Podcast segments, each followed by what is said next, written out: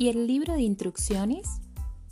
¿Te has fijado en que cualquier electrodoméstico, por pequeño que sea, siempre va acompañado de un libro de instrucciones? Seguro que te ha pasado infinidad de veces. Abres la caja de una nueva cámara de fotos o de un teléfono celular y ¡zas! Lo primero que encuentras son las instrucciones. Suele ser un libro de demasiadas páginas y difícil de entender. Sin embargo, nos informa de cosas importantes, las condiciones de garantía del aparato, las precauciones de seguridad y los consejos esenciales para su correcta utilización.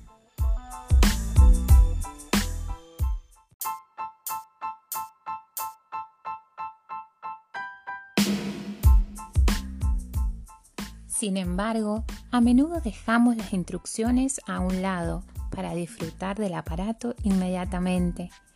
Pero cuidado, todo aparato tiene una finalidad concreta y las instrucciones que lo acompañan son una ayuda del que mejor lo conoce, el que lo ha diseñado y fabricado.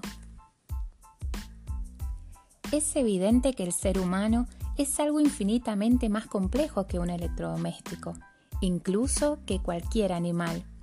Pero también es cierto que hemos sido creados con un propósito y una finalidad, nuestra propia felicidad.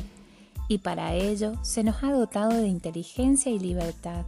Somos dueños de nuestros actos.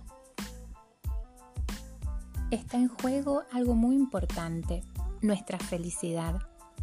Deberíamos, por lo tanto, saber diferenciar lo que nos humaniza y nos acerca a nuestro fin de lo que nos deshumaniza y nos separa de él. Si esto es así, ¿dónde está nuestro libro de instrucciones?